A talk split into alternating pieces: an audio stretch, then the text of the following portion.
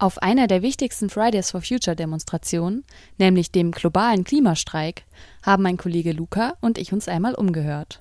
Unsere Frage: Ist diese Form des Protests ausreichend oder braucht es radikalere Formen? Ich glaube, ein sehr vielfältiger Protest ist, äh, Protest ist wichtig. Also solche Demos sind super, um alle Menschen mitzunehmen. Wir sind hier super vielfältig. Aber ich glaube, so radikalere Wege sind auch erforderlich, weil wir machen diese Klimastreiks ja auch schon seit Jahren und so richtig viel hat sich nicht getan. Ich glaube, beide Wege sind wichtig. Äh, dieser Weg als, ähm, als sanftere Protestform, aber auch die radikalere Form, weil auf die radikalere Form muss die Regierung zwangsweise reagieren. Äh, ganz im Gegensatz zu so einer Demo, die sie einfach wie, wie bisher einfach ignorieren kann.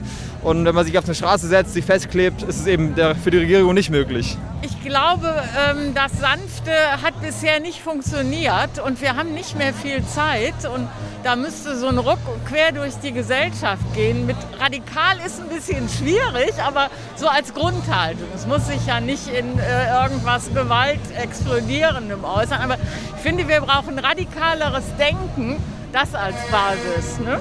Also ich denke, das ist das, womit man halt den Großteil der Masse abholen kann. Und das ist letztendlich, was es braucht, so Mehrheiten und einen großen Teil der Bevölkerung. Deswegen glaube ich, dass das halt auf jeden Fall mit einer der besten Wege ist, um möglichst viele Menschen zu erreichen.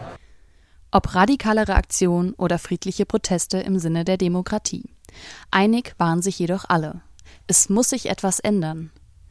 Besonders in der Kritik steht jedoch die Politik, die auf eine weltweite Bewegung kaum Reaktion zeigt